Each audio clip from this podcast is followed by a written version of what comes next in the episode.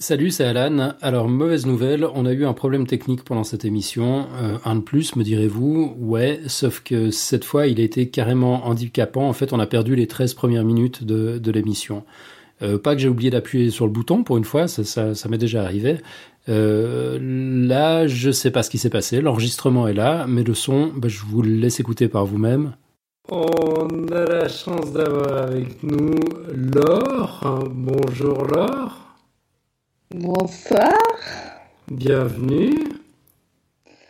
Bah, merci beaucoup de m'inviter. Voilà, c'était sans doute un problème logiciel. Enfin, je, vais investiguer un peu. À ce stade, je ne sais toujours pas ce que c'était. Tout ce que je sais, c'est qu'on ne peut pas passer ça comme ça. Et que à l'heure où je vous parle, il est tard, tout le monde est parti, euh, tout, tout le monde s'est couché. Euh, du coup, la seule option que je vois, c'est de réenregistrer moi-même le début de l'émission. Alors, je vous propose, je vous propose d'y aller comme ça. Ma foi, on fait avec les moyens du bord.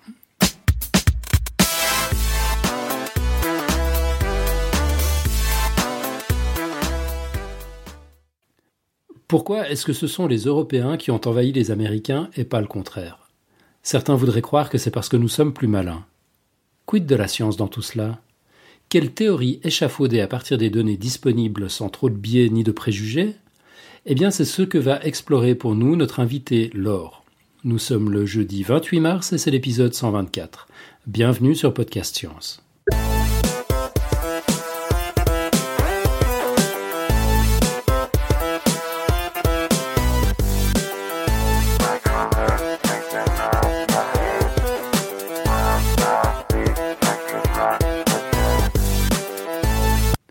Au sommaire de ce numéro, alors le dossier de l'or sur le succès des civilisations, le pitch des deux prochaines, des deux prochaines émissions, euh, le son de la semaine, ce sera un joli cri-cri. Nous ferons rapidement un petit follow-up sur les émissions précédentes, un nouveau quiz du mois, la recherche du docteur Xil, à laquelle il essaye d'échapper chaque semaine, mais cette fois j'ai pu lui mettre le grappin dessus. Euh, la quote, bien sûr, les traditionnelles annonces et plugs en fin d'émission, et les dessins de Nico tout au long de la soirée sur la page de live. On teste un nouvel outil qui s'appelle SherryPick, qui permet de partager les images assez facilement, que vous, retrouverez d'ailleurs dans les notes d'émission. Euh, donc il faudrait nous dire si, vous aimez, euh, si ça vous plaît, on continue avec ça. Pour présenter cette émission, enfin étaient présents, seront présents d'ici quelques minutes, Laure, notre invité, euh, David, Nico et Robin. Alors sans plus attendre, on attaque avec le dossier présenté par Laure. Actuellement, les populations eurasiennes dominent le monde, de leur richesse et de leur puissance. Les peuples anciennement colonisés se sont défaits de leur domination, mais restent encore loin de cette richesse et de cette puissance. Ne vous êtes-vous jamais demandé pourquoi toutes les sociétés humaines n'ont pas toutes évolué de la même manière? Pourquoi certaines sociétés ont tiré leur épingle du jeu mieux que d'autres? Est-ce le résultat de choix délibérés ou est-ce parce que certains sont mieux dotés que d'autres? Pour entrer dans le vif du sujet, je vais vous raconter un épisode historique qui illustre la rencontre de deux sociétés ayant évolué séparément pendant des millénaires. Cet épisode se déroule le 16 novembre 1532. Ce jour-là a lieu la rencontre entre l'empereur inca Atahualpa, monarque absolu de l'empire le plus vaste et le plus avancé du Nouveau Monde, et le conquistador espagnol Francisco Pizarro, représentant de Charles Quint, monarque du plus puissant État d'Europe. Pizarro est à la tête de 168 soldats complètement isolés sur une terre inconnue, à 1600 km des renforts les plus proches. Atahualpa est chez lui, à la tête d'un empire de plusieurs millions de sujets, entouré d'une armée de 80 000 soldats. Malgré des troupes 500 fois plus nombreuses, quelques minutes à peine après la rencontre, l'empereur Atahualpa est fait prisonnier. Plus incroyable encore, les, Incas ne se rebellent pas et acceptent de se faire extorquer la plus forte rançon de l'histoire en échange de sa libération. On parle de 6 tonnes d'or et de 12 tonnes d'argent, qu'ils mettront près de 8 mois à rassembler. Une fois la rançon empochée, Pizarro ne tient pas sa promesse de libération et il exécute Atahualpa, qui obtient pour ultime privilège de mourir étranglé plutôt que brûlé vif puisqu'il accepte finalement de se convertir au christianisme. Cet événement est intéressant parce que les facteurs qui ont permis la capture d'Atahualpa sont fondamentalement les mêmes qui, à de nombreuses reprises, ont déterminé l'issue de collisions semblables entre colons et indigènes. L'événement de la capture d'Atahualpa amène à se poser plusieurs questions. La première d'entre elles, c'est pourquoi est-ce que ce n'est pas Atahualpa qui est venu en Europe capturer Charles Quint? Sur cette question, on a l'intuition que les Européens ont un avantage technologique indéniable, la technologie maritime nécessaire pour atteindre le continent américain, des armes puissantes et la connaissance des récits de voyage de Christophe Colomb. Maintenant, pourquoi Atahualpa s'est-il laissé berner aussi facilement? Sur cette question, on peut déjà avancer que le, le fait qu'Atahualpa était très mal renseigné sur les Espagnols, sur leurs forces militaires et sur leurs intentions. Dans le Nouveau Monde, la connaissance de l'écriture était confinée à de très petites élites, et il semble qu'Atahualpa n'ait pas été au courant de l'existence des Espagnols avant l'arrivée de Pizarro, alors même que Christophe Colomb avait débarqué 40 ans auparavant. Atahualpa n'avait aucune expérience ni aucun récit d'envahisseur, là où Pizarro, bien qu'il ait lui-même, appartenait à une civilisation lettrée qui lui avait légué un immense héritage de connaissances sur l'histoire et les comportements humains. À nos yeux, il apparaît donc assez naïf en pensant être libéré après le paiement d'une rançon. Mais si on se remet quelques instants à sa place, au moment de sa rencontre avec les étrangers, le scénario de la prise d'otage apparaît beaucoup plus vraisemblable que celui de la conquête permanente de tout un continent. Il y a donc un gouffre entre Pizarro et Atahualpa du point de vue des informations disponibles, mais également un gouffre sur le plan de l'armement. D'un côté, on a des gourdins, des haches et des lance-pierres, de l'autre des épées en métal, des fusils et des chevaux. En réalité, ce ne sont pas vraiment les fusils qui ont fait la différence, puisque Pizarro en possédait à peine une douzaine, difficiles à charger et à manipuler. Les fusils ont donc surtout servi à instaurer une terreur psychologique. La vraie différence joue plutôt sur les chevaux, les armes blanches et les armures d'acier, face aux armes des Indiens qui permettaient rarement de donner la mort. Les chevaux procurent un avantage considérable puisqu'ils permettent de se déplacer rapidement, en rattrapant éventuellement les sentinelles qui pourraient donner l'alerte, et d'avoir une position surélevée et protectrice pendant le combat. Les épisodes similaires à la capture d'Atahualpa se suivent et se ressemblent dans les récits de bataille de Pizarro contre les Incas ou de Cortés contre les Aztèques. À chaque fois, on a des milliers de morts du côté indigène et aucun ou presque du côté des colons. Cela dit, l'immense majorité des Indiens n'a pas péri par les armes mais par les maladies infectieuses apportées par les colons dans leur bagage. On commence donc à mieux voir les facteurs de supériorité des Espagnols. Les technologies, les chevaux, l'écriture et des germes très puissants. J'en viens à la question la plus fondamentale et qui est au cœur de l'ouvrage de Jared Diamond, professeur à l'Université de Los Angeles, euh, qui a écrit De l'inégalité parmi les sociétés sur, sur lequel se base ce dossier et qui lui a valu le prix Pulitzer en 98 quels sont les facteurs qui ont conduit à ce que ce soit les Espagnols qui disposent de technologies plus avancées et de maladies plus dangereuses? Pour répondre à cette question, remettons les compteurs à zéro. Vers 11 000 avant notre ère, c'est la fin du dernier âge glaciaire, tous les peuples du monde disposaient des mêmes outils et vivaient de la chasse et de la cueillette. 11 000 ans avant notre ère, l'humain est sorti de l'Afrique, son berceau originel. Il est présent sur l'ensemble des continents, y compris en Amérique, où il est arrivé à pied par le détroit de Bering. Si l'on se place sur ces lignes de départ imaginaires, de la course à la richesse et à la puissance, est-il possible de prédire le classement à venir des participants? Pour Jared Diamond, la situation internationale actuelle est le résultat de processus entamés à cette période.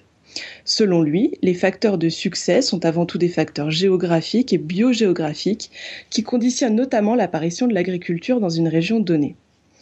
L'apparition de l'agriculture serait donc la clé du succès puisque la domestication des plantes et des animaux est synonyme d'accroissement des calories disponibles et des populations humaines. Et ce seraient les excédents alimentaires et la possibilité de stocker ces excédents qui auraient permis l'essor des sociétés sédentaires, politiquement centralisées, socialement stratifiées, économiquement complexes et technologiquement novatrices. Ok, et puis tout ça, donc c'était, quand, tu dis? À, quel moment ça s'est produit? Le processus démarre, selon Jared Diamond, il, est parti de 11 000 avant notre ère parce que c'est une bonne ligne de départ, parce que toutes les sociétés humaines euh, en étaient au même stade à ce moment-là. Mhm. Mais on va voir que euh, les, sociétés se sont développées à des rythmes différents et donc ont atteint l'agriculture à différentes époques. On parle de euh, 9000 avant notre ère pour le croissant fertile, l'actuel Proche-Orient, mais des périodes plus récentes pour d'autres peuples. D'accord. Ok, donc ça, ça, correspond grosso modo au début du néolithique en fait. C'est là qu'il situe euh, le, le, le, point de départ. Ok. Voilà. Euh, l'agriculture est née de la sélection des espèces de la biomasse disponible, dont l'immense majorité n'est pas comestible. À l'époque moderne, sur les dizaines de milliers d'espèces de plantes sauvages disponibles, une douzaine d'espèces seulement représentent 80% des espèces cultivées sur la planète. Alors, comment est-ce qu'on domestique une plante? On pourrait croire qu'il suffit de jeter des graines par terre, mais c'est beaucoup plus compliqué que ça. En réalité, je ne sais pas si vous avez remarqué, mais mis à part quelques baies, comme les fraises des bois, les espèces sauvages sont radicalement différentes de leur version domestiquée. Pas évident à percevoir en fait parce qu'on les connaît pas les, les, les versions. Et justement, vous verrez quelques quelques photos sur le dossier donc de la banane par exemple qui euh, bah, il y a que des graines en fait à la base dans une banane, il n'y a pas grand chose à manger. Ouais, je l'ai sous les yeux là, c'est pas c'est pas très appétissant, ça ressemble absolument pas à la banane qu'on trouve en supermarché. Voilà, donc il y a des quand même des des euh, des siècles voire des millénaires de de modifications génétiques. Mhm. Voilà. Donc pour effectuer cette transformation, il a fallu faire évoluer ces plantes pour les rendre utiles à l'homme, donc en faisant évoluer euh, leur, taille par exemple, mais également maîtriser leur production. Pour l'immense majorité des plantes, le mode de reproduction peut s'assimiler à celui des humains ou à celui des escargots. Alors je m'explique. Soit comme pour faire un humain, il faut un mâle et une femelle génétiquement différents de l'autre, Soit, comme pour faire un escargot, il faut réunir deux hermaphrodites auto-incompatibles, c'est-à-dire incapables de s'auto-féconder. Mhm. Dans le premier cas, l'intervention de l'homme a consisté à sélectionner des variétés mutantes de plantes qui développaient des fruits sans même avoir été pollinisées. C'est le cas donc de la banane, mais aussi des raisins ou des oranges. Dans le deuxième cas, l'intervention de l'homme a consisté à sélectionner des hermaphrodites mutants ayant perdu leur auto-incompatibilité et donc capables de s'auto-féconder, donnant par là même naissance à un nouvel individu strictement identique. Donc un clone. Maintenant, un clone, exactement, fait des clones. Maintenant, en ce qui concerne la domestication des animaux, on en voit tout de suite l'intérêt. Ils peuvent servir à faire de la viande, du cuir, des produits laitiers, des œufs, mais également servir comme moyen de transport, voire comme véhicule d'assaut militaire. Pour les animaux comme pour les plantes, le nombre de candidats à la domestication est très restreint. Et les animaux domestiqués ont largement divergé de leurs ancêtres sauvages. En général, ils ont des cerveaux moins lourds, des sens moins aiguisés que leurs ancêtres sauvages. N'oublions pas, par exemple, que le chihuahua, comme tous les autres chiens, descend du loup.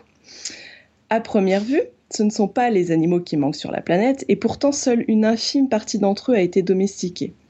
Les gros mammifères domestiqués sont un nombre très restreint. Ils se limitent en caricaturant au cheval, à la chèvre, au mouton, à la vache et au cochon, qui ont été domestiqués euh, il y a 8 à 10 000 ans, un peu plus récemment pour, euh, pour le cheval.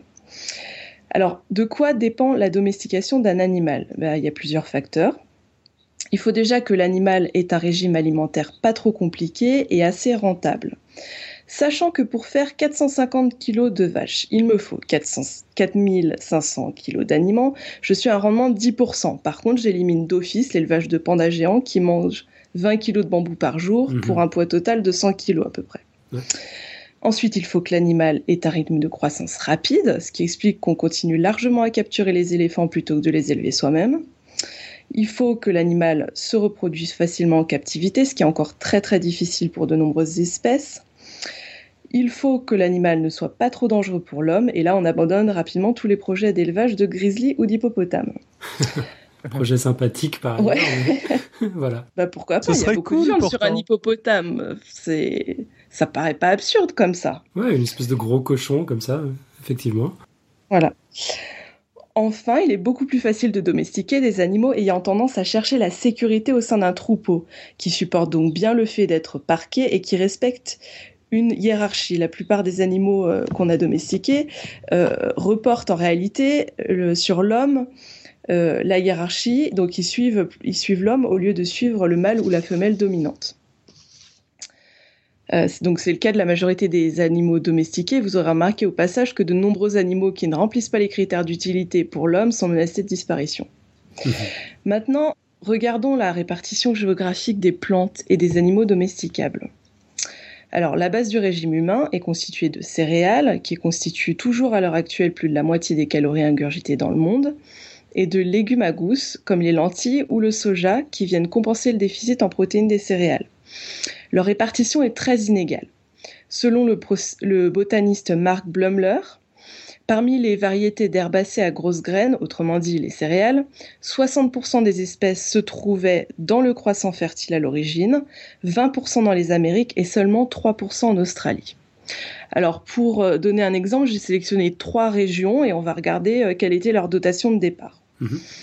Alors la région du croissant fertile tout d'abord, l'actuel Proche-Orient, où sont apparues les premières traces de domestication autour de 8500 avant notre ère présente indéniablement de gros avantages. Sont déjà présents à l'état sauvage trois céréales, dont le blé et l'orge, quatre légumes à gousse, dont les pois, et quatre des animaux les plus utiles à l'homme qui ont été domestiqués rapidement, la chèvre, le mouton, la vache et le cochon. Euh, j'ajoute aussi le cheval des steppes qui n'était pas dans le croissant fertile mais qui n'était pas très très loin euh, puisqu'il vient de l'actuel Kazakhstan à peu près. Euh, il faut dire que les importantes variations de température du climat méditerranéen sélectionnent les plantes annuelles qui produisent de grosses graines pour pouvoir survivre sous forme de graines à la saison sèche et croître, rapidement au retour des pluies. Cette inhibition de la germination facilite également le stockage des graines. Il suffit de les garder au sec pour les conserver. En plus, le croissant fertile comptait des espèces de céréales déjà très productives à l'état sauvage, nécessitant peu de modifications pour être domestiquées. Pour le blé, par exemple, il a suffi d'une seule modification sur un seul gène. C'était le gène qui faisait tomber les graines à terre et qui assurait la reproduction de la plante. Euh, une fois ce gène modifié, les graines attendent sur pied d'être récoltées et sont donc euh, à, la merci de l'être humain, on va dire, pour, euh, pour être à nouveau semées. Enfin, le croissant fertile compte une proportion très élevée de plantes hermaphrodites, capables de se féconder elles-mêmes ou d'être hybridées avec une autre espèce. En Amérique maintenant, pas de blé, pas d'orge, le maïs est la principale culture céréalière. À l'état sauvage, le maïs faisait euh, quelques centimètres de long à peine et il était littéralement immangeable. Je vous laisserai regarder des photos sur le dossier. Alors, par opposition aux vertus immédiates du blé, l'ancêtre du maïs a dû subir de nombreuses modifications génétiques, y compris dans sa biologie reproductrice. Selon les biologistes, cette transformation a pris plusieurs milliers d'années.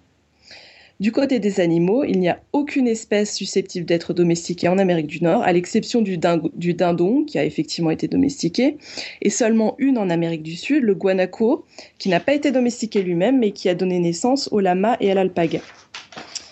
Les siècles nécessaires à la transformation génétique du maïs, principal euh, céréale, et le faible nombre d'animaux domesticables expliquent donc pourquoi l'agriculture n'a pendant longtemps constitué qu'un complément mineur en Amérique. Elle n'a véritablement commencé que euh, vers euh, moins 3000 avant notre ère, soit 5000 ans après avoir commencé dans le croissant fertile. Ah ouais, c'est dingue ça. Ouais, il y a, y a, quand même un, un, écart, un gouffre immense. Hein. Ouais, c'est vraiment impressionnant. Donc le, maïs, euh, attends, qu'est-ce que tu as dit? On, a commencé à le cultiver en moins 3000 avant notre ère euh, finalement? oui, à, peu près, oui. oui. D'accord, alors que euh, le, blé, enfin les céréales. Alors que le blé, on, a commencé vers moins 8000, mais pourquoi? Parce que parce qu'il y avait beaucoup moins d'efforts à faire pour pouvoir le rendre domesticable. Ouais, Ouais, c'est dingue d'imaginer qu'il a fallu 5000 ans. c'est quoi pour un projet ça? 5000 ans avant d'arriver à domestiquer quelque chose? Il, fallait y croire quand même. Hein. Bah, d'ailleurs, on a calculé que si, euh, si euh, le, les Européens n'avaient pas découvert l'Amérique, mettons qu'on connaisse toujours pas ce continent, euh, les Indiens d'Amérique auront des pommiers dans environ 3000 ans. Voilà, parce que le pommier, euh, nécessite la technique de la, de la greffe, hein, qui est très uh-huh. compliquée, et que nous, nous-mêmes, on a atteint euh, uniquement au Moyen Âge. Voilà. D'accord. Alors, dernier exemple, la Nouvelle-Guinée. Euh, donc en Nouvelle-Guinée, la seule céréale disponible était la canne à sucre et il n'y a euh, à l'état sauvage ni légumes à gousse ni aucun animal domesticable. Ce n'est donc pas par manque de connaissances mais par manque de matériel biologique que les populations vivant en Nouvelle-Guinée n'ont pas développé l'agriculture, d'autant plus que ces peuples sont de véritables encyclopédies de la faune et de la flore. Mhm. Alors l'agriculture se cumule avec d'autres facteurs de puissance que je vais évoquer rapidement.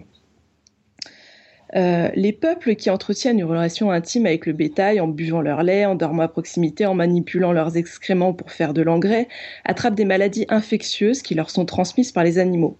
On peut citer le cas de la variole, la grippe, la tuberculose, la rougeole et la peste. Dans les sociétés denses et sédentaires, les germes n'ont plus besoin de transiter par la terre ou par des animaux sauvages, comme ils le font pour atteindre les populations humaines isolées. Ils mutent donc en de véritables épidémies, des maladies de masse propres à l'homme, donc qui n'ont plus besoin de vecteurs extérieurs, mais qui se transmettent directement d'un humain à un autre. Ainsi, les Espagnols, lorsqu'ils débarquent en Amérique, apportent des germes surpuissants face auxquels le système immunitaire et génétique des Indiens est complètement dépourvu, puisque les Indiens n'ont commencé à vivre dans des sociétés denses que tardivement et n'ont pas la même proximité avec les animaux.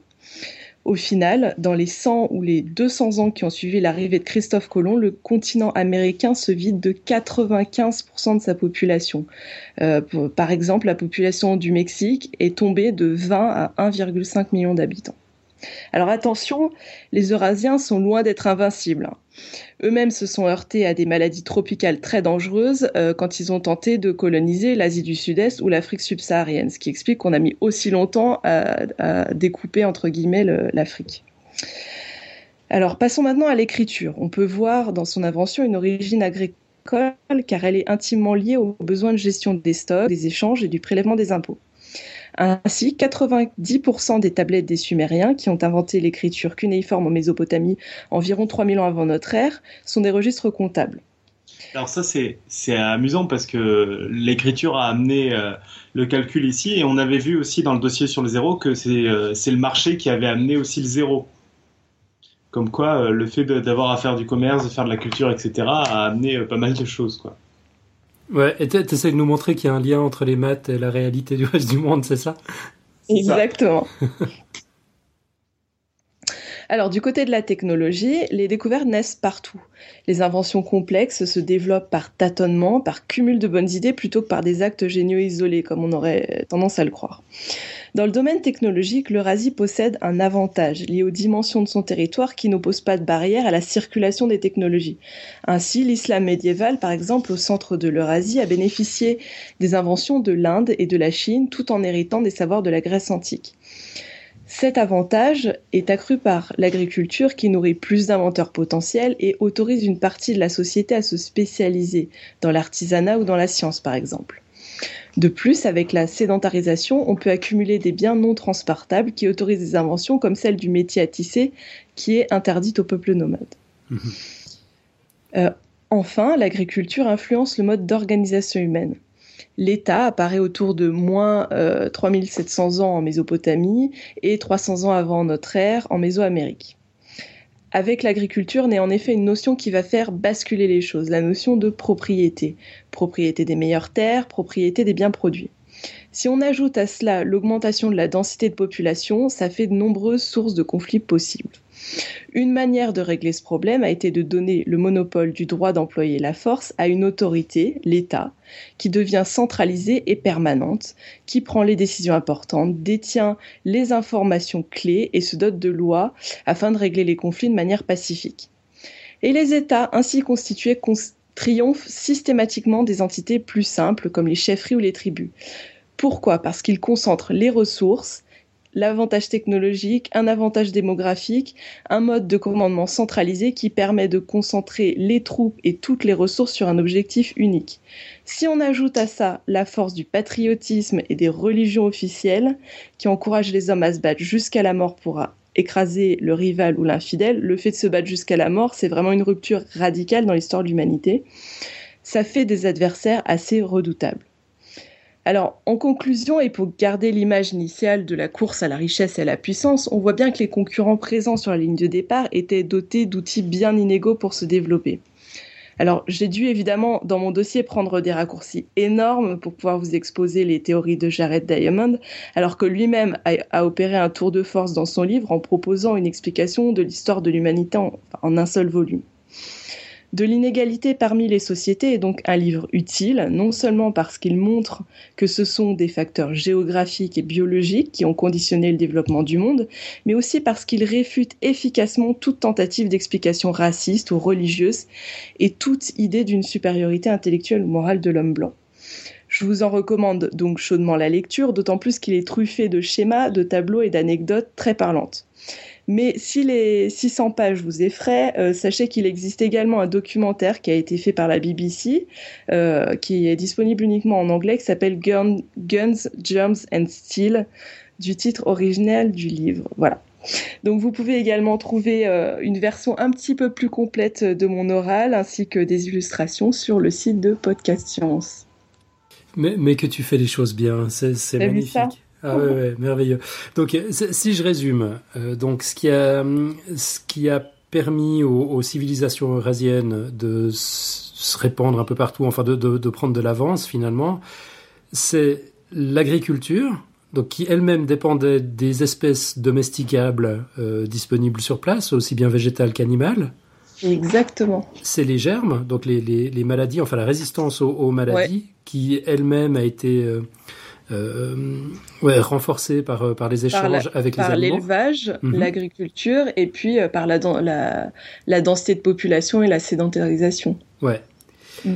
C'est aussi l'écriture et Ouais, enfin, le, le, le, le, mode de communication en général, le fait que l'information circule et qu'elle soit, qu'elle soit bien transmise d'un individu à l'autre et d'une génération à l'autre, et la mhm. technologie qui en découle finalement, parce que pour, euh, pour mettre au point les technologies, on est obligé de, de, de bâtir sur les, les expériences, les connaissances des générations passées. Et puis finalement, oui, pardon? Bah, c'est même pas que ça, parce que le fait de vivre en, société dense, et puis bon, Jared Diamond explique aussi que les technologies se diffusent beaucoup mieux, donc sur un grand continent évidemment, mais sur un axe est-ouest.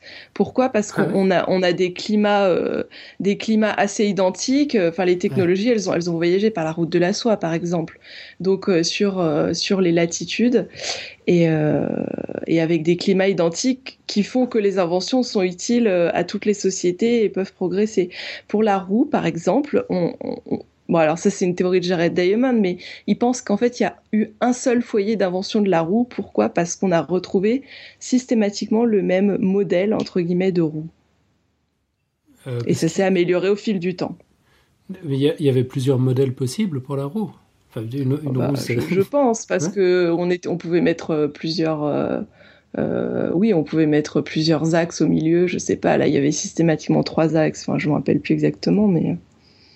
D'accord. Oui, c'est des modèles de roues, c'est des modèles de de entre guillemets moyens. oui, non. Désolé, je, la réponse à ma question en, en la formulant. Je retire ce que j'ai j'ai le droit de juste, je trouve c'est il y a des trucs hyper convaincants, c'est intéressant et tout, mais le, le, fait de présenter ça comme étant la solution, ça me gêne un peu quoi. Disons que, euh, enfin, trouver des explications a posteriori, c'est toujours un peu, euh, euh, enfin, c'est difficilement reproductible quoi comme expérience.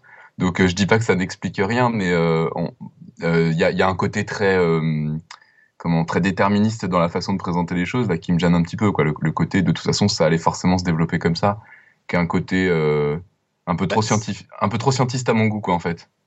Euh, expliquer pourquoi ça s'est développé comme ça, c'est pas dire que ça devait forcément se développer comme ça. Bah, j'ai entendu un peu comme ça, moi. Non, parce que enfin, moi, il me semble que euh, les sociétés avancent et reculent. Le développement est absolument pas linéaire. Hmm. Par contre, sur euh, bon, c'était la thèse de, de Mark Blumler euh, qui allait chercher quelles quelle céréales étaient disponibles dans le monde. C'est quand même assez parlant. Ou quelles espèces étaient domesticables à la base. Bah, quand on est sur une île, que ce soit en Australie ou en Nouvelle-Guinée, les animaux, on va pas les inventer, ceux qui peuvent être domestiqués. Donc euh, non, non, mais encore une fois, je dis pas que c'est pas intéressant et que ça explique pas. Je dis, je mm. dis juste qu'il y a, y a Ouais, enfin. C'est une partie de l'explication, on va dire. Et bah, là-dessus, euh, c'est euh, ce qu'a précisé Laure au début. c'est l'interprétation d'un bouquin donc de Jared Diamond qui présente sa théorie. Il y a sans doute, bah, c'est une question de George Mackey. Je sais pas s'il y a des théories alternatives dont il parle. Peut-être qu'il en parle pas spécialement. Non. Et euh, il y a sans doute des théories alternatives, même qui complètent. Euh, c'est juste une théorie parmi tant d'autres qui était présentée euh, ce soir. Ouais, ouais. Personnellement, mais euh, j'ai beaucoup plus de sympathie pour euh, la théorie de Jared Diamond qu'a présenté euh, ce soir. En termes de théorie alternative, même si c'est pas exactement le développement des civilisations, mais je, trouve que le, le modèle que Todd a développé dans ses premiers ouvrages, qui était de tout baser sur justement un système familial comme origine euh, et explication du mode de développement et d'organisation de la société est une, euh, une explication alternative qui pour moi est beaucoup moins convaincante. Et dans les autres explications alternatives qui pour le coup sont vraiment dangereuses, euh, lors les citer, il y a toutes les, explications à base de théories génétiques qui qui ont donné des trucs comme le darwinisme social ou, euh, ou, ce, genre de choses. Mais ce, qui est intéressant dans ce que dans ce qu'elle nous a présenté, c'est que justement c'est euh, c'est une explication essentiellement culturelle euh, et qui tente à prouver, c'est un petit peu exagéré, mais euh, montrer que, euh, enfin, ça s'est passé comme ça, mais ça aurait pu tout à fait se passer euh, d'une autre manière et qu'il n'y a aucun déterminisme génétique ou ou structure familiale invariable comme le développe Todd dans son dans ses dans ses bah, ouvrages. Justement, je trouve qu'il n'y a, pas, enfin, là tel que je l'ai entendu, en tout cas, c'est pas, ça aurait pu se développer autrement. Ça, c'est quand même un peu. Bah, si, enfin, en tout, en tout cas, enfin, non, mais bah, de dire, il y avait, il y avait des, lieux dans le monde où on avait euh, plus de chances de se développer euh, plus vite, plus loin, etc. quoi. Il y a des potentialités qui sont pas les mêmes. Ça, je trouve que c'est parlant. Oui, pour moi, c'est pardon. Pour moi, c'est exactement le propos de Jared Diamond. Ce qui, ce qui veut dire, c'est que on a, on a des facteurs de départ qui vont déterminer euh, non pas le développement lui-même, mais en tout cas ses possibilités et sa vitesse. Mais après, non, tout, tout n'est pas déterminé d'avance. Il y a voilà, ça donne les, cartes du jeu, quoi. Mais après, on, peut jouer de différentes manières. Non, mais c'est juste ça. ça enfin, je pense qu'effectivement, c'est un, un, truc à préciser. Ça me faisait penser un petit peu aux gens qui font de l'économétrie, des trucs comme ça, qui font de l'histoire, euh, où euh, on fait des on fait des cycles et euh, on dit que c'est qu'avec ça on a tout expliqué ou des choses comme ça, quoi. Mm. Bah, c'est peut-être moi qui ai un peu biaisé le truc avec mon introduction aussi en disant que c'est ce qu'en dit la science. Je je sais pas. Alors toi qui as lu le livre de Jared Diamond, est-ce que c'est comme ça qu'il présente les choses? Est-ce que c'est présenté comme étant, euh, ouais, comme étant scientifique ou est-ce que c'est juste présenté comme étant une théorie, une hypothèse? Comment est-ce qu'il annonce la couleur? Euh, pour moi, il, se base euh, sur des études, sur des observations. C'est quelqu'un qui a, qui connaît extrêmement bien euh, la, biologie, qui a vécu en Nouvelle-Guinée, qui connaît les oiseaux, les plantes, etc. Mhm. Et il se demandait, bah, pourquoi euh, en Nouvelle, en Nouvelle-Guinée, il y a encore des chasseurs-cueilleurs, quoi. Alors que, en fait, ce qui, moi, je trouve que ce livre est très très utile parce qu'il montre que, voilà, il n'y a pas de facteur euh, d'intelligence humaine ou de on n'est pas il n'y a pas des gens plus intelligents que d'autres ou il n'y a pas des voilà. Donc euh, moi j'ai trouvé ce livre euh, ouais vraiment utile quoi la, thèse qui défend en quelque sorte, c'est juste que c'est euh, les facteurs environnementaux qui vont déterminer euh, l'évolution et le mécanisme d'évolution des, euh, des, civilisations et non pas le potentiel. Les possibilités Les possibilités, les possibilités exactement.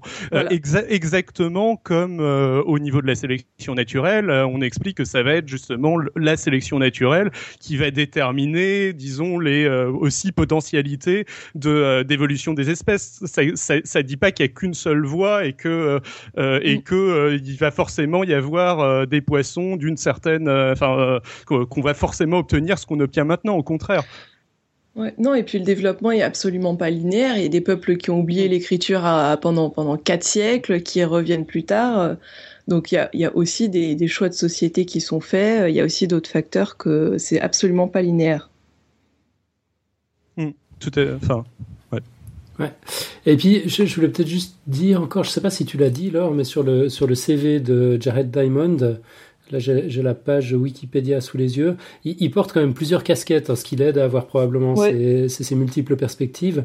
Donc il est biologiste évolutionniste, physiologiste et génomiste américain. Euh, génomi, euh, ouais, non, géonomiste, pardon. Euh, et puis la géonomie, c'est la science des rapports entre les sociétés humaines et leur environnement naturel. Donc une espèce de d'anthropologie écologique en fait, d'après ce que je comprends. Donc ouais, il a, il a vraiment le, le profil idéal finalement pour, euh, pour réfléchir à tout ça. Mm. Bon, les amis, est-ce que vous avez encore des questions pour l'heure euh, je me demande s'il n'y en avait pas une de Yannick dans, sur le chat. Ah, pardon, ouais. Oui, enfin, euh, c'est peut-être pas forcément pour l'heure, en fait. Il disait à propos de la roue, je me demandais si elle a été inventée pour rouler au départ ou plutôt pour faire quelque chose d'autre, comme servir de poulie, par exemple. Je, je sais pas tout à fait lié à, à Jared Diamond, je, je dirais. Je sais pas si quelqu'un a la réponse. Je sais pas, mais un truc assez amusant, c'est que euh, en Amérique, la, la, roue existait, mais uniquement pour les jouets.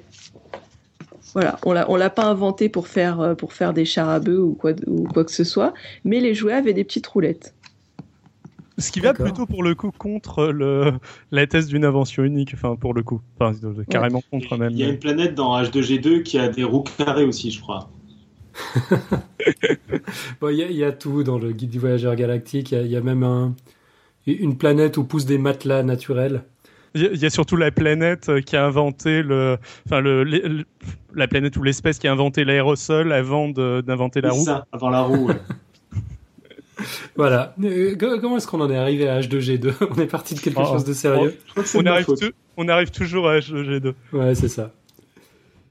Ok, bah écoute Laure, merci infiniment. Moi j'ai trouvé ça absolument passionnant. Ça c'est des dossiers comme je les aime. J'avoue que c'est des questions que je m'étais pas tellement posées euh, jusqu'à maintenant, puis tout à coup ça, ça m'ouvre plein de perspectives. Euh, c'est vraiment super. Je te remercie infiniment. Bah, c'était, euh, ça m'a fait très plaisir. Après, c'est du condensé de condensé, donc c'est forcément un peu caricatural, mais euh, faut lire le livre après. Ouais, c'est un exercice difficile, mais en tout cas, tu nous as donné envie de le lire. C'est ça. J'ai plein de plein de trucs euh, dans la tête qui bloquent là, mais je dis pas que je trouve pas ça intéressant, que j'ai pas envie d'aller lire le livre. Et puis quand tu t'intéresses au monde réel, Robin là. non, mais je dis juste que a posteriori, on va chercher les facteurs qui peuvent expliquer le fait que c'est bien là que ça s'est développé plus qu'ailleurs et que on peut pas voir les facteurs qui auraient fait que ça se serait développé autrement, quoi. une explication a posteriori, c'est toujours problématique. C'est juste ça, en fait, euh, mon problème. Oui, mais enfin, c'est difficile quand on est sur euh, quelque chose d'historique. Euh, c'est difficile de ne pas avoir d'explication a posteriori. Le, la manière de valider ce, genre de théorie, ce serait de, de, faire des prédictions à partir de ça. De, mais bon, le, problème, le problème, le problème, c'est que ce genre de prédictions c'est ce qu'expliquait euh, Laure tout à l'heure. C'est, euh, ça, se borne à, dire que euh, il va y avoir telle ou telle possibilité, pas à dire que ça va forcément se passer comme ça. pareil pour la sélection naturelle d'ailleurs. C'est bien la différence entre les sciences du style histoire, ou sociologie ou autre, et les, et les, et les sciences dites dures. Tout à fait. C'est clair. Mm. ok. je vous propose qu'on en reste là pour, pour le débat. Mm. Et puis qu'on enchaîne. Euh, Robin, est-ce que tu as, tu as tout ce qu'il faut sous les yeux? Oh là, non, pas du tout. D'accord. Je peux faire le rouge si vous voulez. Alors, euh, Attendez, j'y vais, j'y vais, j'y vais. bonne idée. Pas tout de suite. on va juste évoquer euh, ce que vous allez entendre ces prochaines semaines sur, sur Podcast Science. Pas de live la semaine prochaine, c'est la dernière exception d'avant un moment, c'est promis. Si vous êtes sage, par contre, vous trouverez dans le flux l'émission que nous avons enregistrée la semaine dernière à Paris avec nos amis de Strip Science à l'espace des sciences Pierre-Gilles de Gênes. Ça s'intitulait L'amour est dans la pipette et nous avons présenté des mini-dossiers plus ou moins en rapport avec la science et l'amour, tandis que nos amis de Strip Science laissaient gambader leur imagination au bout de leur crayon. Ça a donné une foison d'œuvres incroyables, les plus incroyables les unes que les autres. Vous trouverez tous les liens dans les notes de l'émission numéro 125 dès la semaine prochaine ou alors dès tout de suite sur Strip Science et sur Facebook et sur Cherry Peak. Et puis, il faut dire aussi que les dessinateurs, même les plus récalcitrants, se sont, suivi de mon regard, se sont laissés euh, interviewer par Monsieur Loyal, notre Monsieur Loyal de circonstance, c'est-à-dire Nico Tup, bien sûr, euh, qui, avec son quadruple talent de podcasteur, dessinateur, improvisateur, multitasker, ça aide dans ces circonstances, était l'homme de la situation pour rapprocher ces deux univers et faire de cette soirée un grand moment. Donc dans vos oreilles la semaine prochaine et en principe également sur YouTube grâce à Monsieur Smith qui nous a donné un énorme coup de main, Monsieur Smith de Geek de Geek, qui pardon, qui a assuré la technique comme un pro et qui a tout filmé. Et en ce qui nous concerne, c'est vacances la semaine prochaine. Le prochain live aura lieu dans 15 jours, le jeudi 11 avril prochain, malheureusement sans moi. Nous recevrons une star de la physique, le, le professeur Nicolas Gissin, Gissin de l'université de Gênes, pionnier de la téléportation quantique et auteur du livre L'impensable hasard. Ouais, c'est pas l'université de Gênes, c'est l'université de Genève. Je, Genève, je suis désolé, j'ai honte. Euh, j'étais, euh, j'étais honteux de savoir pas prononcer son nom de famille correctement et du coup, je, j'ai, j'ai zappé la suite. Ouais, c'est Gisin le nom de famille, c'est comme ça se prononce. Ouais. ouais. Désolé. Donc c'est un livre qu'on commence par détester et puis euh, qui chamboule toutes les idées et qu'on finit par adorer, l'impensable hasard. Donc si jamais vous avez le temps de le lire d'ici là, d'ici euh, le, 11 avril prochain, n'hésitez surtout pas. Et on compte sur vous dans la chatroom pour surmonter votre mal de tête et bombarder de questions notre invité. Euh, en, en, physique, on a un petit peu tendance à se débrouiller nous-mêmes, enfin avec les moyens du bord, surtout Mathieu, sans être spécialiste. Euh, et on élude joyeusement les questions un peu trop compliquées. Là, on, a vraiment quelqu'un qui peut répondre à ces questions-là. C'est l'occasion d'avoir ces réponses. Donc c'est le jeudi 11 avril à 20h30 à l'adresse habituelle podcastscience.fm slash live. Et là, on va passer au son de la semaine. Alors j'ai quelque chose à vous faire écouter. Euh, quelque chose à vous faire écouter Ben non, je me suis planté. Attendez, je sais pas où c'est passé. Non, euh, on va enchaîner avec autre chose et puis on reprendra le son de la semaine euh, juste après parce que je sais plus où je l'ai fichu. donc on va rapidement revenir sur les émissions précédentes. Alors d'abord sur le blog audio de la dernière émission tiré de, de Saft, donc Strange Stuff and Funky Things, qui avait été présenté par Jeanne Durussel. Pourquoi nous ne marchons pas droit? Euh, J'avoue que c'est la dernière chronique dont je me serais attendu à ce qu'elle suscite des commentaires, et pourtant. Alors, on a un premier commentaire de Julien Caillat qui nous dit Bonjour et bravo pour vos émissions. Je viens d'écouter le podcast audio sur le thème Pourquoi ne marchons-nous pas droit? Euh, Et c'est avec surprise que j'ai entendu que des chercheurs se creusent la tête pour savoir pourquoi le fait de se bander les yeux fait faire des cercles. Car la réponse me semble totalement évidente. En effet, notre capacité à marcher droit provient d'un simple régulateur comme celui qui fait voler les avions ou les bateaux en pilotage automatique. Nous marchons toujours un peu à droite ou un peu trop à gauche. L'information est captée par les yeux, transmise au cerveau qui commande les jambes pour rectifier la direction, et ainsi de suite euh, à chaque fraction de seconde. Que se passe-t-il donc quand on cache les yeux? Le rétrocontrôle est supprimé et le véhicule part sur le côté. C'est d'ailleurs la même chose qui se passe quand, euh, quand un conducteur s'endort au volant, il va dans le fossé. Une autre façon de faire dysfonctionner notre régulateur est de boire beaucoup d'alcool. Dans ce cas-là, nous ne faisons pas de cercle mais nous faisons régulièrement des zigzags. Si, si, essayez. je déconseille euh, d'effectuer effectivement l'expérience le, que nous propose Julien Caillat. En tout cas, Podcast Science euh, niera toute responsabilité si jamais vous conduisez après avoir bu trop d'alcool, même si c'est dans le but de faire une expérience scientifique. Euh, et ça s'explique très bien aussi, euh, nous dit donc euh, Julien Caillat, le système régulé, nous en mouvement, est tout simplement rentré en résonance. Le même phénomène peut se produire avec une machine dont le régulateur est endommagé ou mal réglé. Un grand coup de barre à droite, un grand coup de barre à gauche, et ainsi de suite. J'ai un pote qui conduit tout le temps comme ça, même quand il n'a pas pris de l'alcool. Mais bon, c'est une autre question.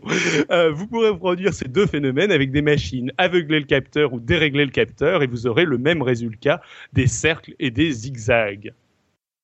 c'est intéressant, on a eu le même genre de commentaire dans un long email qui nous a été envoyé par Erwan, euh, qui avait l'air de ne pas comprendre non plus que les scientifiques s'intéressent à un phénomène, euh, un, phénomène aussi évident. Moi, j'ai pas trouvé ça si évident que ça, en fait. J'étais plutôt content euh, de, de, de lire, euh, enfin, d'entendre Jeanne, de découvrir euh, au préalable ce, ce billet. je, je, bon, je m'étais jamais posé la question. Puis à la réflexion, je pense qu'on a quand même d'autres moyens de feedback, même si chez l'être humain c'est la vue qui est privilégiée. On, on a quand même l'ouïe, l'odorat, le, le, toucher. on a l'oreille interne quand même. Ouais, aussi. Enfin, voilà. Pour moi, c'était pas du tout si évident. Et puis ça me paraissait pas personnellement non plus si évident, même en prenant en compte euh, ce qu'il vient d'expliquer, que l'on dévie toujours dans la même direction, par exemple. Euh, on pourrait, on aurait pu se comporter tout le temps en mode, euh, en mode éméché comme euh, comme il vient de le décrire, c'est-à-dire tout le temps zigzaguer, zigzaguer naturellement. Moi, je, je, savais absolument pas que ça se que ça se produirait comme ça, par exemple. Ouais, bon, je, je sais pas si vous étiez allé voir les, les illustrations sur le, le billet original de, de Pierre Kerner.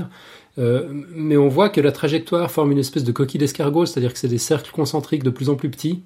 Une spirale Ouais, il y, y, a vraiment une espèce de, de pattern là qu'on retrouve à chaque fois. Puis moi, je suis pas sûr finalement que ces explications-là euh, couvrent tout. Quoi. Alors effectivement, qu'on ait besoin d'un feedback pour s'assurer qu'on va droit, jusque là, je comprends.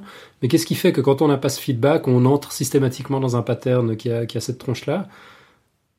Je sais pas. Pour moi, c'est encore un peu un mystère. Pour moi aussi. Et puis, bon, dans un autre registre, enfin, à moins que l'autre équipe avait, enfin, l'autre équipe, le reste de l'équipe ait des commentaires sur ce sujet, non Bon, ok. Dans un autre registre, on avait un autre mail qui m'a fait particulièrement plaisir. Euh, de, alors Catherine, je me souviens plus de son nom de famille, c'est pas grave. De Catherine, donc, euh, qui nous dit bonjour à toute l'équipe. J'enseigne le français et l'anglais en Chine. Je me retrouve à la frontière de la Mongolie et de la Russie, et votre émission me permet d'écouter de merveilleux programmes en français. Merci à toute l'équipe. Donc déjà, c'est super sympa. Euh, D'autre part, bah, perso, j'ai aussi vécu un an et demi en Chine, donc ça fait encore plus plaisir d'avoir des, petites news de quelqu'un qui nous écoute de là-bas. Euh, et, euh, et, voilà. Ouais, bon, moi j'adore tous ces feedbacks qu'on a, les gens qui prennent le temps de, de nous écrire, c'est vraiment super cool. Il faut quand même, il faut s'arrêter, il faut chercher le formulaire de contact, il faut penser à un petit mot. Et... Enfin, c'est un effort qui me semble euh, qui me semble quand même vachement important. Et puis à, chaque fois, ça me, ça, ça, me fait tout chose, quoi, de penser que qu'on a pris la peine de nous écrire. Mais alors, quand en plus on nous écrit d'aussi loin, mm. euh, on, on, avait déjà eu Jérôme en Chine, Serge à, à, Moscou, il y a Alefto à la Réunion qui participe régulièrement au, au quiz, il y a Levi aux États-Unis aussi qui, qui, qui, nous écoute. Il y a encore d'autres personnes un peu partout sur la planète. Euh, alors, ouais on lance des appels. Si jamais quelqu'un nous écoute en Australie, on sera très très content d'avoir un message. Ah ouais, euh, ouais, ouais c'est le challenge. Allez, on veut un message d'Australie. Le, plus, le plus loin possible. Et puis moi, si jamais il y a d'autres gens qui nous écoutent de Chine, ça me fera aussi euh, particulièrement chaud au cœur. Ouais. Euh, bon, pendant que tu meublais, j'ai retrouvé le son de la semaine. la vraie, je me suis mal organisé. Donc, euh, je, vous le, je vous le fais écouter. Et là, on entend le bruit, c'est plus ou moins synchronisés. Ils, ont, ils, font plus ou moins en même temps le bruit.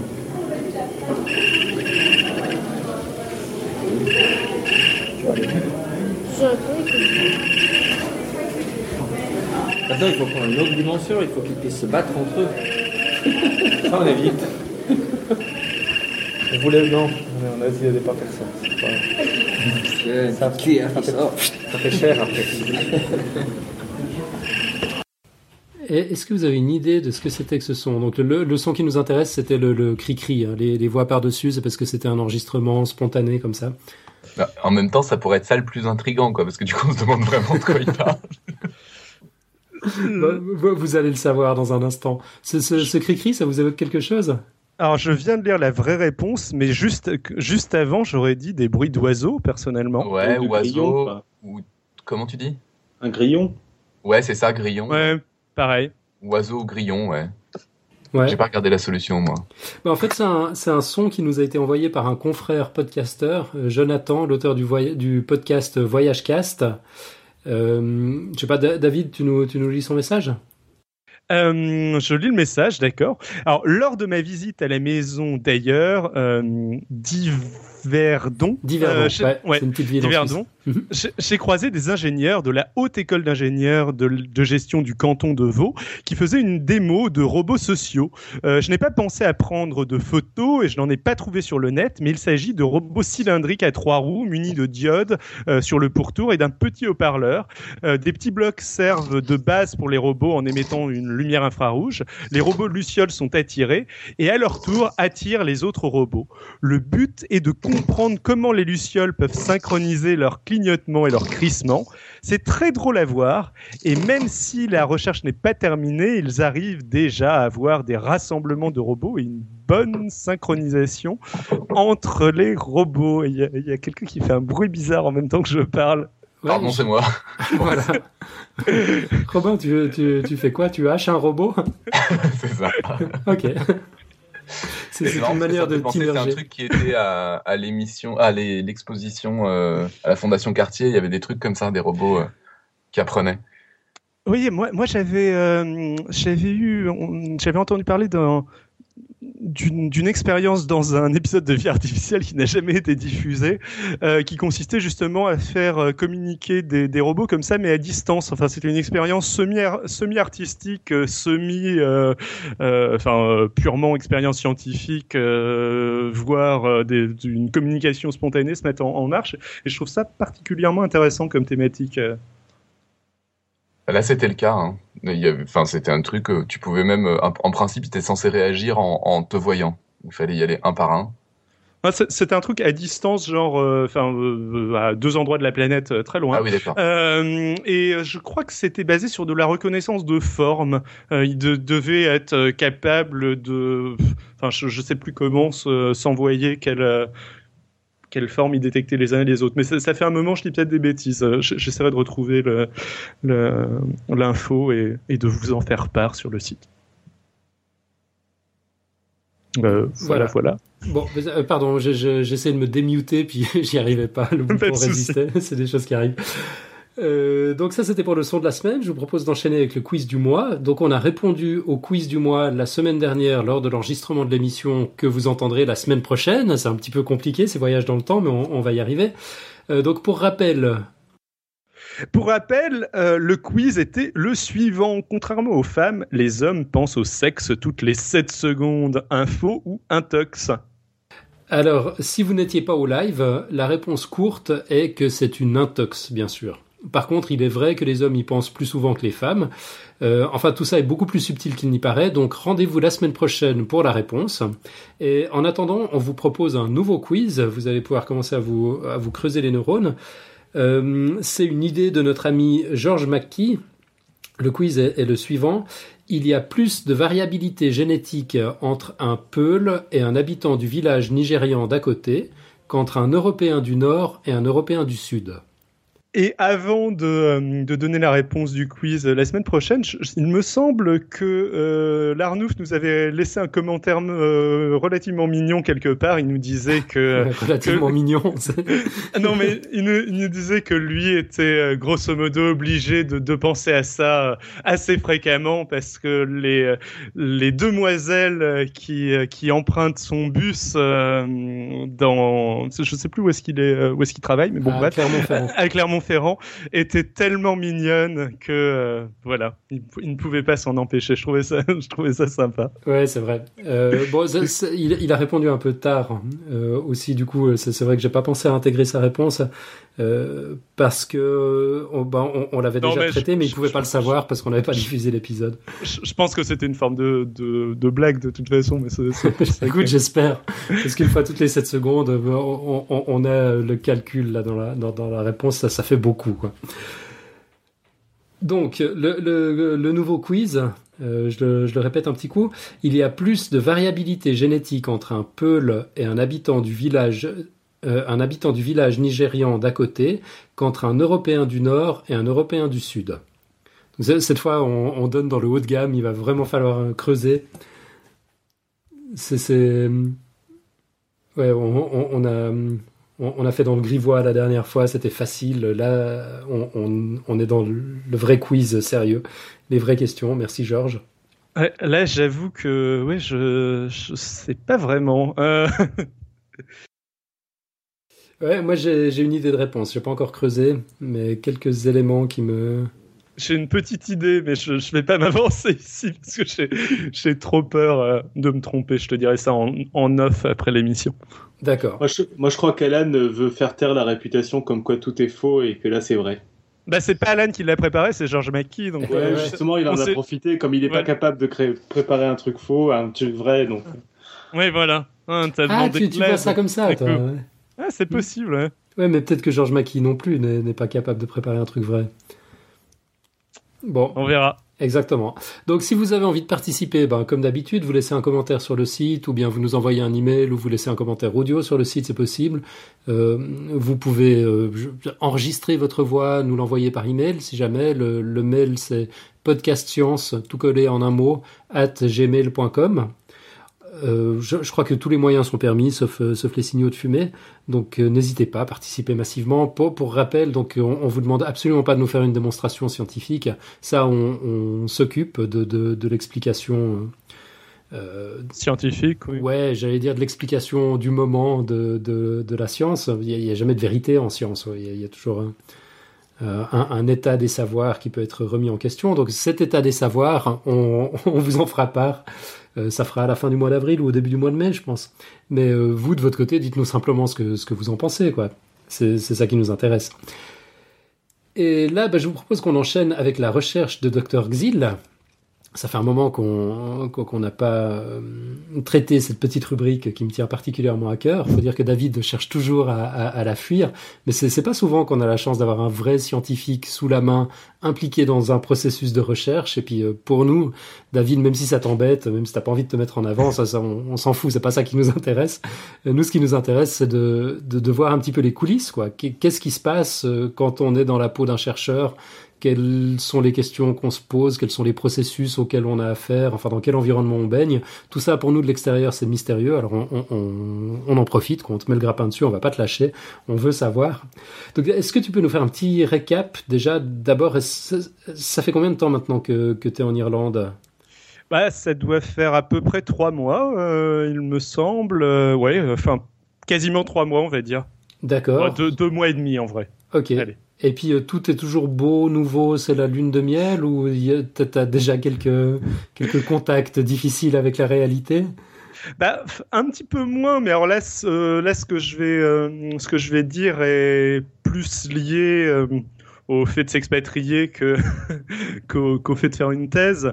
Euh, en fait, je disons que je, je, ma, vie sociale euh, parisienne me manque un petit peu en ce moment et contrairement à mes un an et demi passés en Chine, j'ai un peu du mal à m'en créer une locale. En fait, le problème c'est que j'ai deux occasions de, j'ai l'occasion de fréquenter deux groupes, euh, les gens qui sont dans mon laboratoire euh, mais qui sont pas vraiment des amis proches pour le moment et euh, les expats qui sont très très très jeunes en fait généralement qui viennent de sortir euh, de, du lycée. donc je, je, je suis un peu en manque de de, vie sociale, mais, euh, mais bon, c'est, voilà. Je, raconte donc ma vie. Euh. il, y a, Georges qui demande si la bière n'est pas bonne. Il y a quand même des avantages en Irlande. T'es pas trop fan de bière, c'est ça je, je, suis pas trop fan de bière. Euh, je me, je me suis un petit peu mis à la Guinness, euh, mais, euh, mais je, je, suis pas un grand, un, grand, grand fan de bière. Par contre, j'ai trouvé du, du cidre euh, très sympathique, le Copperberg, un cidre très sucré qui en fait vient de, je sais plus, de peut-être pas de Finlande, mais d'un pays d'Europe du Nord. c'est pas vraiment irlandais, mais trouve pas ça en France. Et c'est très bon. Euh, non, au niveau alcool, j'ai fait quelques découvertes sympas. Ok. Bon, euh, moi, je trouve quand même vachement intéressant que tu soulèves ces questions-là, parce qu'il y, y, y a, beaucoup de...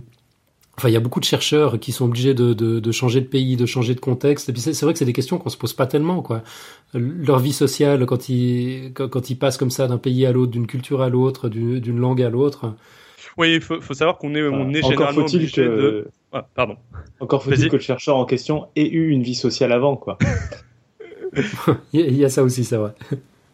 C'est vrai, c'est vrai. Et David, voilà, c'est pour ça que j'interrompais David. Hein, Excuse-moi. C'était très à propos. Merci Nico. Non, mais il n'y a, a, pas de souci. Euh, non, ce que ce que j'allais dire, c'est que c'est vrai que tu as raison de le souligner, Alain. Généralement, les, les chercheurs, enfin surtout euh, dans la phase bah, thèse, euh, je pense que c'est assez rare de la faire dans, sa ville natale, on va dire. Et euh, dans la phase post-doc, on est, généralement obligé de, pas mal bouger et euh, assez souvent de, bouger à l'étranger. Donc c'est sans doute quelque chose à, prendre en considération quand on, décide de, suivre ce genre, d'études, même si, même si je pense que c'est sûrement pas le critère principal. Mmh. Et, puis, donc, par rapport à ton travail à proprement parler, tu as, trouvé tes marques? Tu, peux nous dire un peu comment tu occupes tes journées? C'est toujours de la formation ou bien tu bosses sur ton projet ou les deux?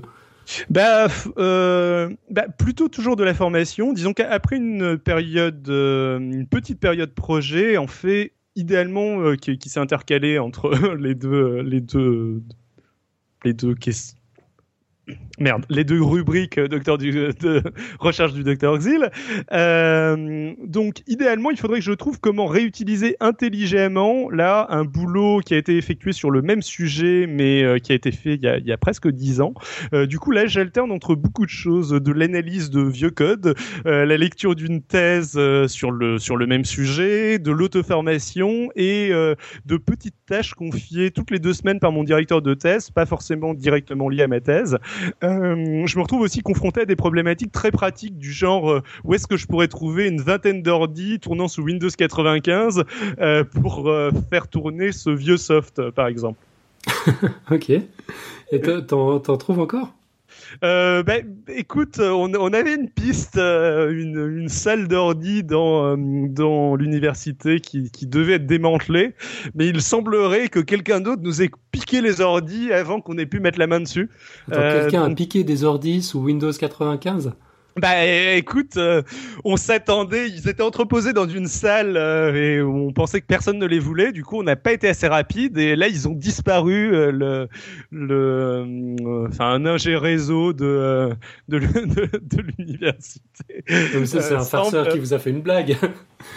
non non, mais je, sais, on sait pas exactement ce qu'il voulait faire, ce qu'il voulait en faire, mais on dirait que, on dirait qu'il en, qu'il en avait besoin lui aussi. Du coup, bon, bah, voilà. Euh, bon, sinon, pour, euh, pour en revenir à ton, à ton travail de recherche, une autre question que je me posais, c'est est-ce qu'il y, a, est y a beaucoup de paperasse?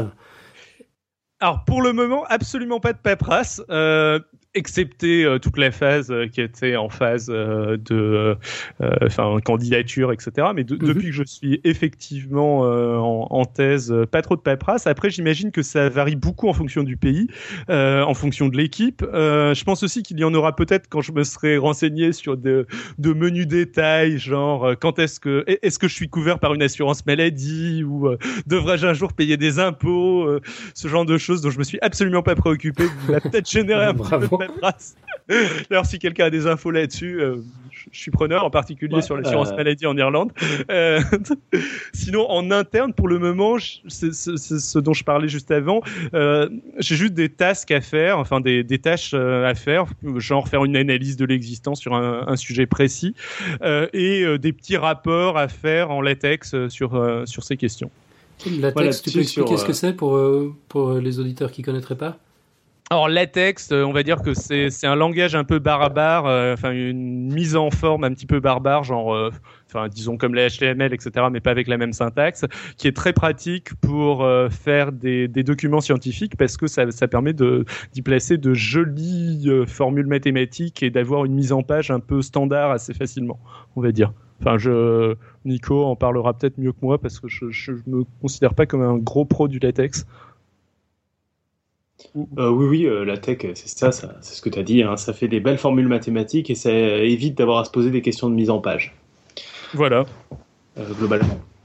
Et juste sur l'histoire de la paperasse dont tu parlais juste avant, là-dessus, là je te partage complètement sur ma vision française de la recherche il y a un petit moment, où moi j'avais eu aucune paperasse à faire, les seules paperasses c'était une fois par an pour s'inscrire, quoi, à la fac. Et c'était assez léger, hein, globalement. Intéressant. Bah, c'est peut-être général en fait. Contrairement au mythe. Alors par contre après ça reste, enfin moi dans ce que j'ai vécu dans une université française, ça reste de la grosse administration, euh, voilà quoi. C'est-à-dire que il y avait des gens qui ne savaient pas que j'existais euh, alors qu'ils étaient censés le savoir quoi. ça fait partie du jeu quoi. C'est peut-être parce que tu n'avais pas rempli toute la paperasse justement. Non, non, non, c'est juste qu'il y avait eu des changements entre-temps, des postes intermédiaires dans une chaîne qui avait disparu, du coup les gens se parlaient plus entre eux, enfin tout ça quoi. je vois. Justement, David, moi j'avais une question sur la, sur la coopération, mais je pensais plus au, sein de l'équipe. Euh, comment ça se passe? Enfin, mon, mon hypothèse, c'est que c'est comme dans toutes les équipes, par moments ça se passe bien, où il peut y avoir des tensions, des jalousies, des problèmes d'ego. Euh, je sais pas, tu, tu, tu confirmes? Euh, ah bah il y, a des personnes que j'aime plus ou moins bien hein, dans, dans l'équipe, mais euh, honnêtement, euh, à ce stade-là, il n'y a pas énormément d'équipes. Les, les, gens que je vois tous les jours, je travaille pas vraiment avec eux. On travaille tous chacun dans notre coin. Et bon, de temps en temps, enfin, genre une fois par semaine, on mange ensemble le midi, mais, mais je, suis le seul à dire au revoir quand, je parle. La plupart des autres gens, bah, je peux les passer une journée sans, sans qu'ils m'adressent la parole, en fait, et sans qu'ils adressent la parole à qui que ce soit d'autre. Euh... Ah oui, d'accord. Euh, euh, bon, après, enfin, je, je sais pas, enfin Bon, quand j'ai travaillé dans, dans certaines entreprises, tout le monde se disait bonjour, au revoir, mais euh, enfin se, se, dire bonjour, au revoir juste pour se dire bonjour, au revoir, ça n'a pas non plus forcément non plus euh, énormément d'intérêt. Je veux dire, euh, est-ce que c'est mieux, pire, enfin, en cette situation-là? Je, je sais pas. Il y, y, en a certains quand même que je commence à connaître un petit peu, mais on travaille pas vraiment sur la même chose et on travaille un peu chacun dans notre coin. Donc du coup, quand on discute, on parle pas vraiment, on parle pas vraiment boulot, on parle de sujets d'actualité ou, euh, ou, ce genre de ou ce genre de choses. Euh, voilà. Euh, après les deux personnes avec qui je travaille plus, ça va être mon directeur de thèse que je vois pas très très souvent et une autre personne qui est pas qui est pas qui est pas présent à Limerick. D'accord. Du coup, je communique plutôt par mail. Ouais. Bon, du coup, il y a des bonjours et des au revoir au début et à la fin du mail. non, lui, pour le coup, je communique, euh, je communique vraiment euh, avec lui.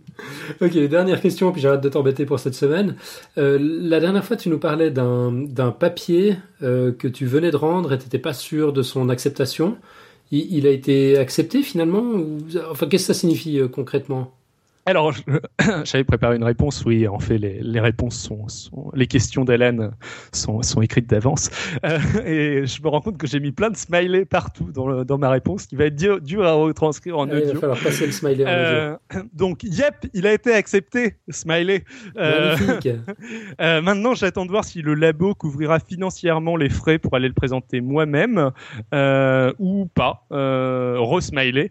Euh, mais euh, bon, je, croise les doigts. Je pense que de toute façon, j'irai. Euh, c'est la conférence était à Amsterdam, si je dis pas de bêtises, et elle est début juillet. Et mon papier a, été accepté, ce qui est très cool. Bah, formidable, félicitations. C'est vraiment super. Alors moi, je t'ai dit que c'était la dernière question que je te posais, mais je crois que Robin en a encore une pour toi. Bah, moi, j'ai une question. Euh, j'ai une question à poser à tous les thésards et à leur poser régulièrement. Uh-huh. Euh, est-ce que tu te sens là maintenant d'aller jusqu'au bout? Euh, Pour résumer, je suis très admiratif de tous les gens qui font une thèse. Je me sens parfaitement incapable de tenir la longueur sur plusieurs années comme ça sur un sujet, quoi. Je, je sais pas, j'en suis vraiment au tout tout tout début, donc pour le moment oui. Euh, après, je, je, serais limite tenté de dire que ça n'a pas encore vraiment commencé. Euh, là, c'est-à-dire que j'en suis vraiment à me renseigner de manière très générale sur le sujet en question. Et euh, limite, euh, en tant que 15G, euh, euh, le fait de coder un peu me, me manque euh, à, ce niveau-là. J'ai un peu envie de, de faire euh, de faire des trucs pratiques, de tester un petit peu si ça marche ou si ça marche pas, de, de tester des idées plutôt que de de, de, lire ce qui a été fait de différents côtés, même si bon, c'est sûrement indispensable. Mais bon, t'as encore la motivation, t'as encore l'envie là pour l'instant. J'ai encore le, j'ai encore l'envie. Euh, le, le... J'aime bien, parce que de la manière dont c'est présenté, c'est. Est-ce que tu as déjà perdu ce que... Est-ce que ce qui va arriver tôt ou tard est arrivé? Non, pour, le moment, pour le moment, je tiens, Robin, je tiens. Mais c'est bien, non, non, mais c'est oh. génial. Je trouve ça génial. En général, tu, tu te commences à te poser cette question au moment où c'est trop tard pour faire demi-tour, hein, c'est tout. moi, je me suis posé la question largement avant de commencer une thèse. Quoi. après, il y, a le moment, il y a le moment un peu douloureux que connaît pas encore euh, David. C'est le moment où tu te, tu te mets à écrire un, pavé où tu sais pertinemment qu'il y a que 3-4 personnes qui le liront. Et ça fait partie de l'exercice. Et pourtant, tu as envie de le peaufiner alors que tu sais que personne va le lire. C'est ça. Oui, j'avoue, j'avoue. Ça, J'aurais le droit de te reposer la question dans 6 mois? Ouais, ouais, ça... ça... va être la question de Robin tous les six mois. non, mais par contre, moi, là où je suis admiratif, c'est que tu as bien du courage à répondre aussi régulièrement à des questions sur ta thèse. Normalement, euh, c'est ce qui insupporte le plus un thésard. Oh, ça va. Ah, pour le, pour le. Mais bon, Alan est un monstre, tout le monde le sait. Ouais. Après, je, je... quand j'aurais pas avancé pendant 4 mois d'affilée, que j'aurais rien à dire et que j'aurais très honte, je, je, demanderais peut-être à Alan, non, ne me fais pas ne m'interviewe pas, s'il te plaît. Bon, on verra si t'es sage. Bon, écoute, j'arrête de te torturer. C'était, enfin moi vraiment j'adore. Je vais, j'arrête pour aujourd'hui de te torturer, mais compte sur nous, on va continuer. Euh, la quote. Allez, j'arrête de demander si quelqu'un a préparé quelque chose. Je commence à vous connaître. Du coup, comment parler civilisation aujourd'hui? J'ai cherché une quote euh, avec le, le, mot civilisation, j'en ai trouvé une très jolie. Euh, je, je la dis en anglais. Quelqu'un l'a traduit? Euh, Laure, peut-être, si tu arrives à la, à la, capter au vol? Euh, Laure, elle a disparu là. Ah, Laure a disparu. Ok, tant pis. Euh, bon, bah, vous, quelqu'un se, dévouera. Je veux bien la traduire si tu veux, mais ça va être pas évident parce que c'est très anglais comme façon de le dire les choses, quoi. Ouais, bon, il faudrait le dire avec un petit accent indien, mais j'en suis absolument incapable. Alors, c'est What do I think of Western civilization? I think it would be a very good idea. Et c'est du Mahatma Gandhi. Et euh, à traduire, du coup, c'est pas évident. Euh, je sais pas quel terme utiliser pour civilisation, mais. Euh... Bah, civilisation, je pense que c'est pas mal. Ouais, mais ça va pas passer pareil, quoi. Qu'est-ce que je pense de la civilisation euh, occidentale? Je pense que ce serait une très bonne idée. c'est merveilleux. J'adore. Voilà. Mais je crois que c'est une citation d'Albert Einstein. Sans doute, ouais. enfin Einstein ou Gandhi, on ne sait pas très bien, dans le doute, on met l'un ou l'autre. Euh... Ouais, J'avoue que je j'ai pas euh, vérifié. Euh... Ouais, moi j'ai un énorme doute, mais c'est pas grave. Ouais, ouais. mais je trouve ça très drôle, quoi. Ça, ça me plaît, que ce soit de lui ou pas. J'aime bien. Bon, quelques, quelques petits plugs et annonces avant de, de conclure. Ah ouais, carrément. Grosse annonce, même. Ouais, tu veux y aller? Vas-y, bah, à, si tu veux, à toi l'honneur. Nouvelle soirée radio dessinée. Donc si vous avez loupé la précédente, pas de souci, la prochaine aura lieu en juin. Le samedi 15 juin pour être précis. Mais pas à Paris cette fois, à Lyon. Tous les détails ne sont pas encore fixés, on cherche un lieu, mais on a la ville, Lyon, la date, le 15 juin, le thème, la bouffe, et on sait qu'on va s'amuser. Côté dessinateur, on a déjà Monsieur Océan Électrique qui est lyonnais, Lucille qui va faire le déplacement de Gênes, moi-même qui viendrai de Paris, et sans doute Arnaud Raphaëlian qui était déjà à la précédente soirée. Côté podcaster, on aura David qui vient de Limerick, on aura Robin et Pierre de Paris, et Alan de Lausanne. Nous aurons aussi des guest stars lyonnaises du Café des Sciences, ce sera l'occasion de voir et d'entendre des personnes qui sont derrière d'excellents blogs comme Pourquoi le ciel est bleu, Martin Tiano, euh, Cirtin, Martin Dutré, Science dessus dessous, Vincent Guy, oula, mais ils ont des noms pas faciles à prononcer, Vincent Giudis, Judis, Judis, ouais. et qui sait, peut-être encore plein de monde. Nous en sommes au tout début de l'organisation, nous n'avons pas encore contacté tout le monde. Alors si vous voulez en être, que ce soit pour participer, parler, dessiner, donner un coup de main, boire, juste assister ou faire connaissance ou discuter, notez bien la date, le samedi 15 juin à Lyon. On vous en dira plus bientôt. Magnifique. Alors, petit rappel de fin d'émission, je, ouais, je me lance. Vas-y, vas-y. Mer merci d'être toujours plus nombreux à nous suivre, à commenter, à nous encourager. Vous nous mettez du baume au cœur, nos stats explosent, le serveur aussi. Vous avez manifestement répondu favorablement à nos invitations. Répétez, à commenter, partager et nous faire connaître si vous nous aimez. Un immense merci, continuez comme ça, partagez à tout va, aimez-nous sur Facebook si ce n'est pas déjà fait. Vous trouverez notre page en cherchant Podcastiance. Suivez-nous sur Twitter où nous sommes at Podcastiance, ça s'écrit pareil. Papotez sur notre communauté Google+, avant que Google ne décide de la fermer, euh, c'est un service qui, semble marcher pas mal et euh, que les communautés de Google Plus semblent donner de la vie à, Google Plus. On soupçonne que Google va pas être très très content, on va décider de, de la virer. Et commentez sur iTunes, vous êtes des amours. quelle jolie conclusion. Eh ben, sur ce, il est temps de nous quitter. Donc encore merci à Laure pour sa présentation. Merci à mes comparses pour l'animation et les illustrations de cet épisode. Donc Nico a été, inspiré. Vous avez pu voir ses dessins euh, sur la page de live, à côté de la chatroom. Vous les retrouverez dans, les notes de l'émission. Euh, merci à, la chatroom, à vous tous fidèles auditeurs qui nous suivez chaque semaine. On se retrouve donc... Euh, enfin, vous nous retrouvez la semaine prochaine avec ce qu'on racontait la semaine dernière et dans 15 jours avec Nicolas Gisin. D'ici là, ben, deux excellentes semaines à toutes et à tous. Euh, joyeuse Pâques d'ailleurs, tiens, c'est Pâques. Fêtez bien et à tout bientôt. Et ciao, ciao. Ciao à tous. Salut.